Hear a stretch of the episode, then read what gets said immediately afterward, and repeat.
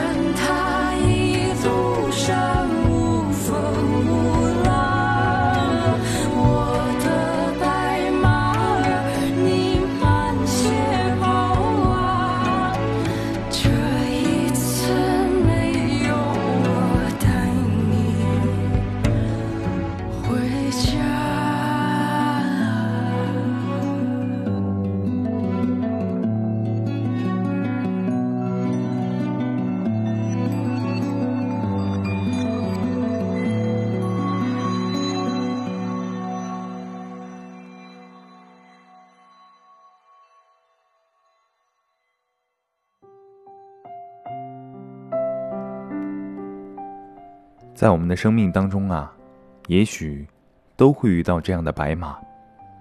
无论是某件事，或是某个人，在你再也无法留住他的时候，所有的努力都将是徒劳的。甚至啊，还会因为太过用力挽留，而给自己留下了满地鸡毛和满身伤痕。这啊，也注定是一次你想要紧紧勒住，却束手无策的目送。我在网易云上看到一句评论，写的很好。大概是说，如果你遇到了这样的白马，不要试图绑住它，因为你肯定绑不住。不如就这样，放它走吧。你要做的应该是去种草、种花，经营好一个属于自己的草场。而等到你的草场生机勃勃、草长莺飞。白马，自然会回来找你。就算他最后那匹马不回来，也没有关系。那时你已经有了自己经营的美丽庞大的草场，有了独特的魅力和资本。就算这匹马不回来，也会有另一匹更好的马来找你。让无力者有力，让孤单者前行。这里是心情随身听。感谢你的收听。